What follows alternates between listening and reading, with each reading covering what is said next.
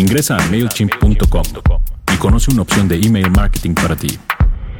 MailChimp presenta. Escuchas. Escuchas un podcast de Dixo. Escuchas a León Krause. Epicentro. por Dixo, la productora de podcast más importante en habla hispana. Agradecemos el patrocinio de MailChimp, usado en todo el planeta por más de 8 millones de personas y negocios para diseñar y enviar avisos por correo electrónico. Más información en MailChimp.com. Amigos, ¿cómo están? Me da mucho gusto saludarlos. Bienvenidos a una edición más de Epicentro, mi podcast en Dixo. Gracias por descargarlo, gracias por permitirme acompañarlos en eh, la oficina, el tráfico, en eh, lo que sea que estén ahora haciendo. De verdad, se los agradezco profundamente, es un placer para mí. Espero que la selección de temas del día de hoy les, eh, les guste. Quiero comenzar hablando del Papa Francisco y su visita al continente americano, su presencia en Cuba y luego su visita a Estados Unidos.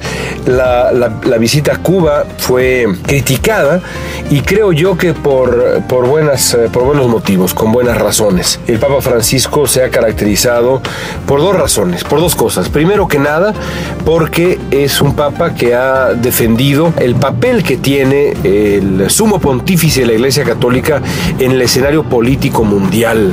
Decía el Papa Francisco hace algunos meses que el, eh, el ejercicio de la política es ah, consustancial al papado. El Papa que no se asuma o que no asuma que su papel en el mundo también tiene que ver con la política, con eh, meterse en el trajín político, en- está, está malentendiendo su llamado. Y me gustó mucho eso que dijo el Papa en su momento, porque en efecto, tanto así como no estoy, en des- no estoy de acuerdo con eh, eh, eh, tantas posturas de la, de la Iglesia Católica en cuanto a la agenda social, y así como lamento que la Iglesia Católica permanezca cerrada a asuntos tan eh, evidentes y necesarios como la igualdad de género, la adopción de los anticonceptivos, incluso la interrupción del embarazo, en fin, tantas cosas que me parece que son evidentes ya en el mundo moderno, pero que también comprendo que muchas de ellas van en contra del, dogma eh, católico, de la doctrina católica, así como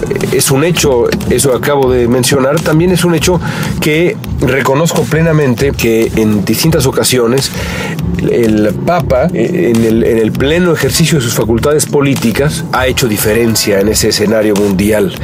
Y me refiero no nada más al Papa Francisco, pienso por ejemplo en Juan Pablo II y el papel que tuvo durante el final de la era comunista allá en los últimos 25 años del siglo XX. Así que bueno, teniendo eso como antecedente, uno hubiera esperado que el Papa Francisco llegara a Cuba y le diera, en cierto sentido, digamos, la puntilla al régimen cubano. Un régimen que ha, que ha estado enfrentado al ejercicio más básico de los derechos humanos, al cuidado más básico de los derechos humanos durante décadas.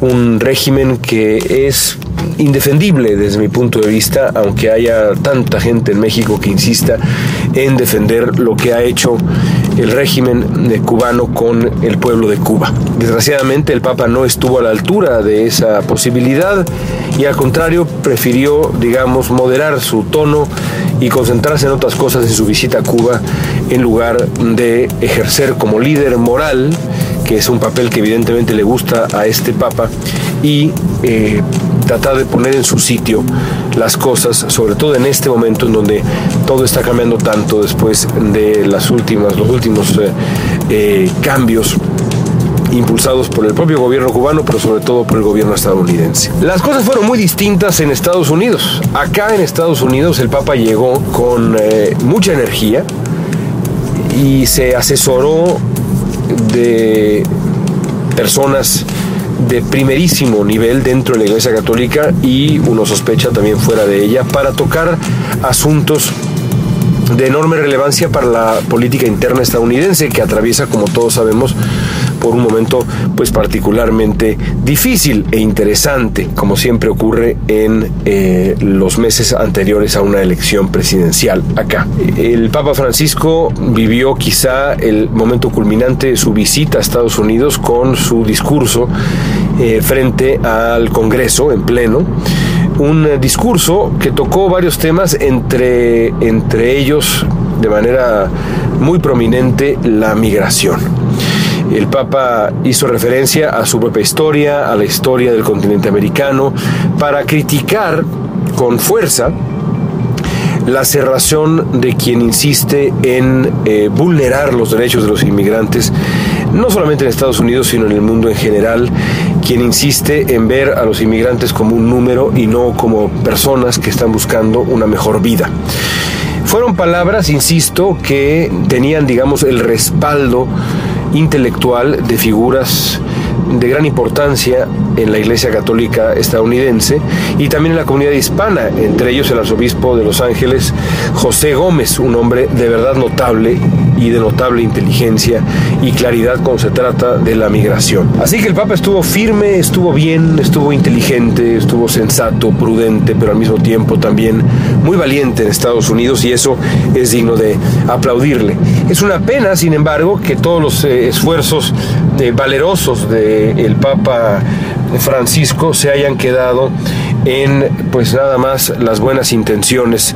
Y no me refiero al Papa mismo sino al Partido Republicano que es al que evidentemente el Papa trataba de conmover y convencer yo creo que en ese orden. Y el Papa podrá haberlos conmovido pero evidentemente no los convenció la muestra más clara de ello es que apenas unas horas después el hombre que fraguó la visita del Papa después de décadas de intentar la visita de un Papa a Washington el uh, vocero de la Cámara de Representantes, el republicano John Boehner, un hombre que durante eh, toda la visita del Papa al Congreso no pudo parar de llorar, en parte mm, uno pensaba porque eh, siendo católico y acólito desde muy pequeño y demás, pues su sueño se había hecho realidad, pero también pues con el paso de las horas quedó claro que no nada más Boehner lloraba por el episodio, sino también por lo que vendría en las horas siguientes, que es, como ya dije, y fue su renuncia al puesto de vocero y al Congreso. Se va en octubre. Boehner se va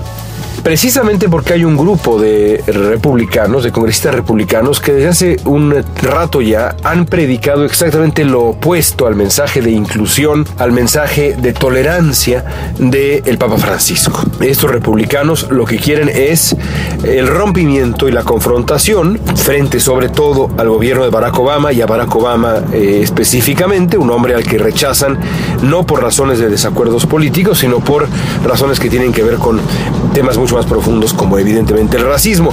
Y en función de los inmigrantes, estos hombres que se hacen llamar ultraconservadores, lo único que quieren, lo único que pretenden es la deportación de 11 millones de personas.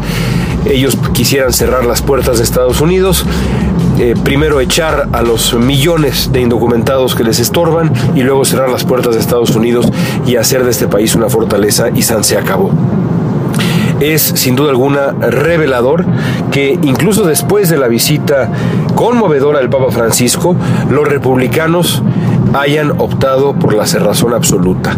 Eh, a pesar de las lágrimas de John Boehner, y no solamente John Boehner, de otros grandes personajes del Partido Republicano, entre ellos el senador Marco Rubio, aspirante a la nominación republicana a la presidencia de Estados Unidos, también lloraba Marco Rubio. ¿Ustedes creen que lo conmovió hasta el grado de convencerlo? No, en lo más mínimo.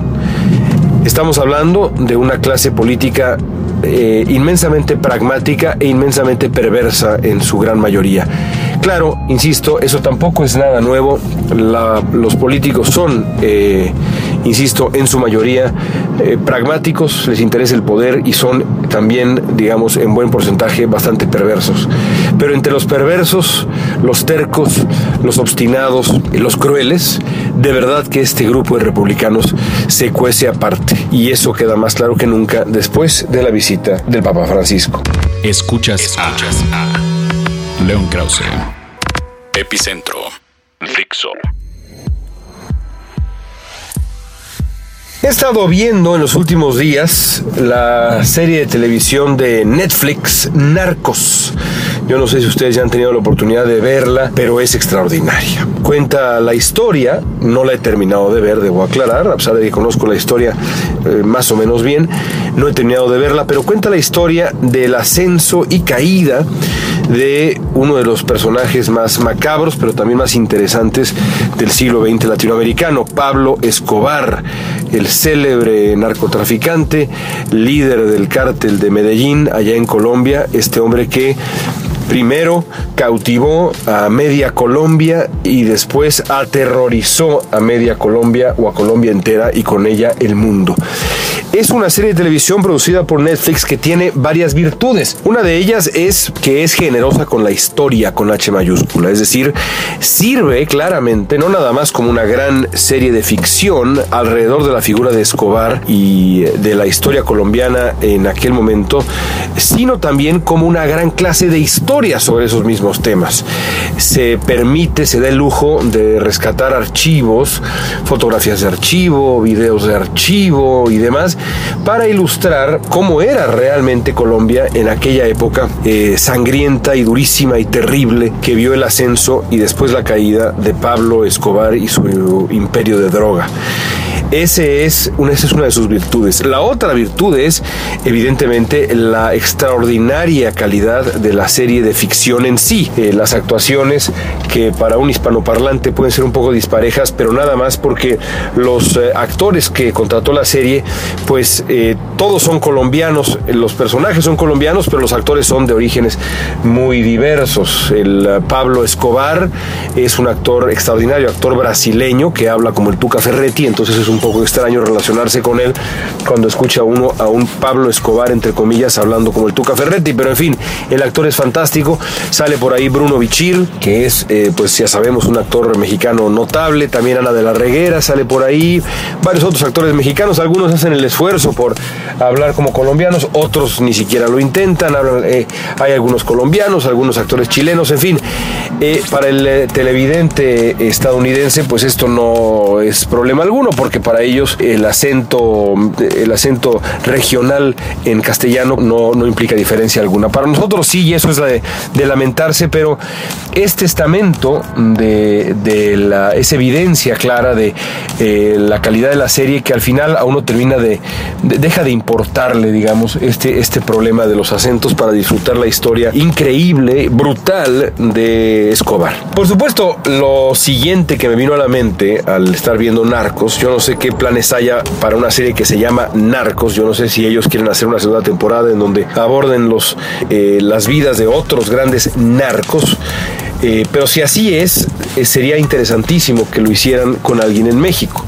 La diferencia central, sin embargo, y es una diferencia que no es menor, entre aquel, aquel mundo y, y aquel mundo colombiano y el mundo mexicano, cuando se piensa eh, la posibilidad de crear uh, una serie parecida, por ejemplo, digamos, alrededor de la figura del Chapo Guzmán, sobre quien se han escrito grandes libros, sobre quien se han escrito grandes guiones y se han hecho, creo, incluso algunas este, películas y, bueno, en fin, creo que películas no, pero documentales sin duda. Bueno, la diferencia central es que a diferencia de que en contraste con Pablo Escobar, que no paraba de hablar y que era un hombre que por distintas razones, incluso como ustedes saben, buscó y consiguió un escaño, por breve que haya sido el, asunto, un escaño como congresista en Colombia eh, y, y, era un hombre que se presentaba con, durante mucho tiempo con toda naturalidad en las plazas y hacía mítines y daba entrevistas y daba patadas iniciales en los partidos de fútbol.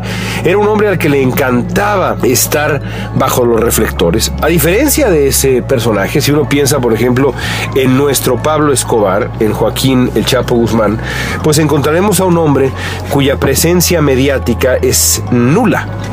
Porque es evidente, y no necesito decírselos a ustedes, yo estoy seguro que ustedes lo saben perfectamente bien, eh, el Chapo Guzmán no escribe ese Twitter, ese Twitter no es del Chapo Guzmán. Yo no sé si eh, eh, las cuentas de sus hijos sean de sus hijos, pero lo que sí me queda claro es que el Chapo Guzmán no escribe en Twitter y cualquiera que conozca su historia, e incluso los expertos que conocen su historia, como Don Winslow, como Joan Grillo, este otro gran periodista que también ha escrito sobre el Chapo, todos le dicen a uno que parte enorme del éxito de Guzmán se debe a su discreción.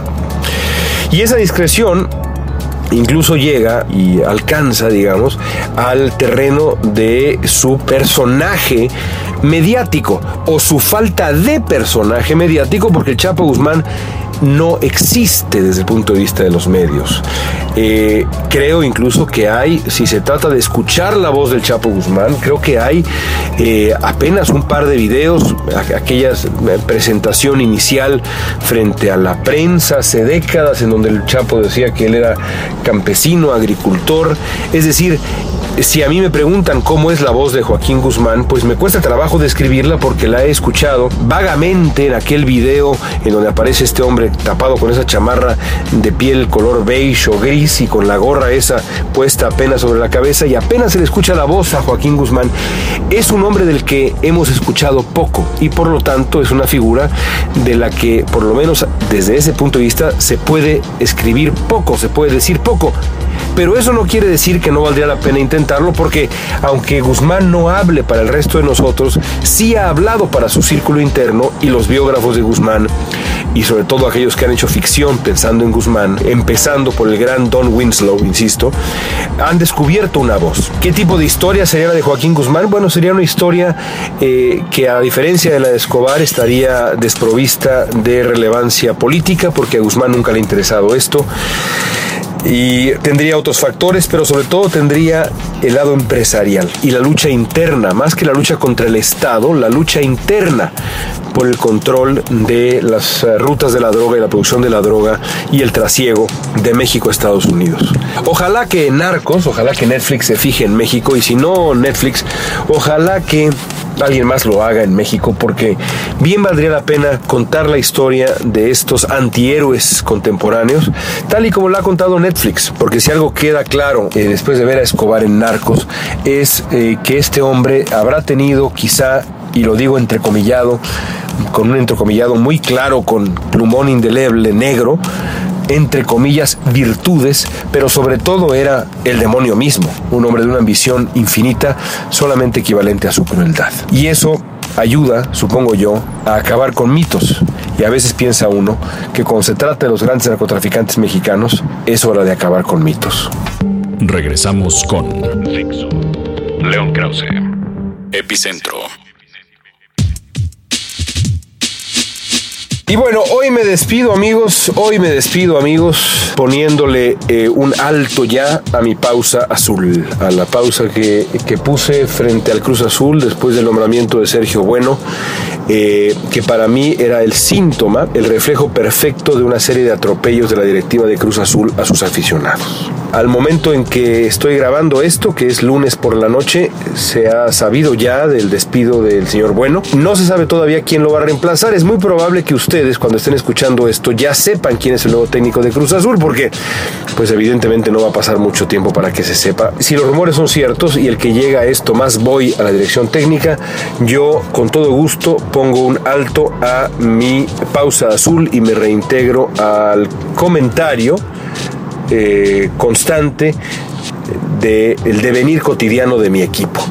Nunca dejé de quererlo, nunca dejé de seguirlo, no me perdí un solo partido, sufrí como pocas veces, pero lo que hice fue dejar de hablar de Cruz Azul porque era importante, creo yo, y no me, no me estoy dando ningún tipo de crédito ante la salida del señor Bueno, en absoluto no doy crédito de ningún tipo, lo único que sé es que quiero explicar, como ya expliqué alguna vez, pero quiero explicar exactamente de qué se trató la pausa azul y por qué retomo. Retomo porque si el equipo decide nombrar a un técnico que esté a la altura de sus ambiciones, entonces comenzará a tratar con respeto a su afición.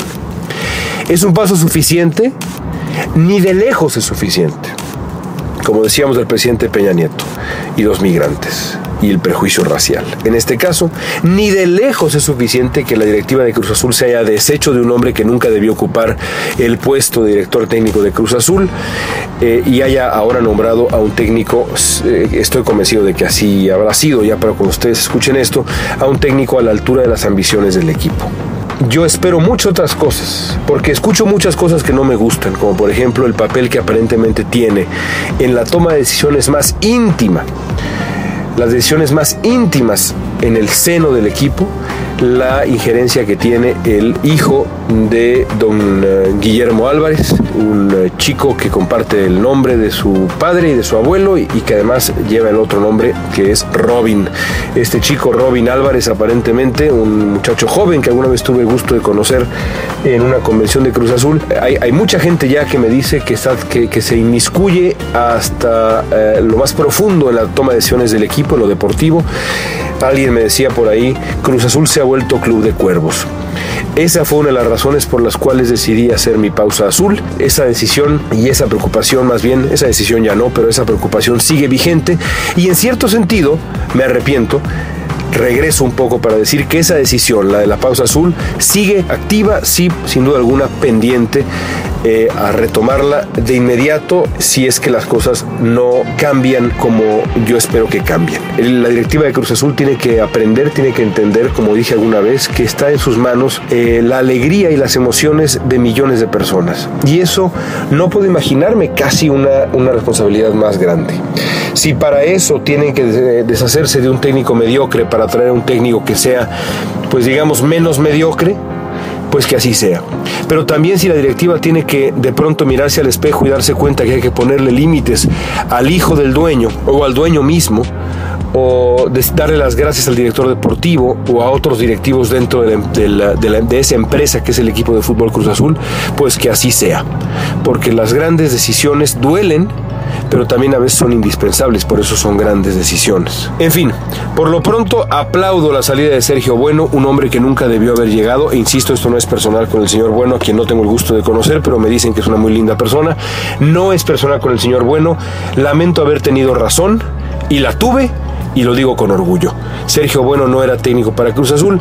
Esperemos que para cuando ustedes estén escuchando esto haya un nuevo técnico de la máquina celeste. Esperemos que sea un técnico a la altura. Si es así, reitero, eh, más bien retiro, perdón, mi pausa azul.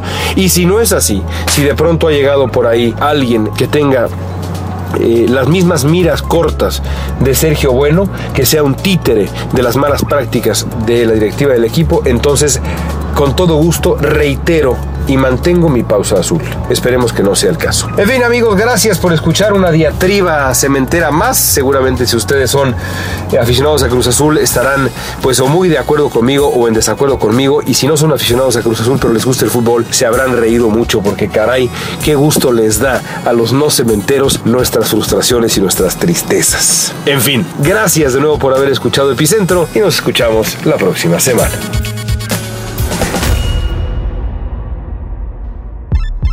MailChimp, facilitando el diseño y el envío de avisos por correo electrónico desde el 2001.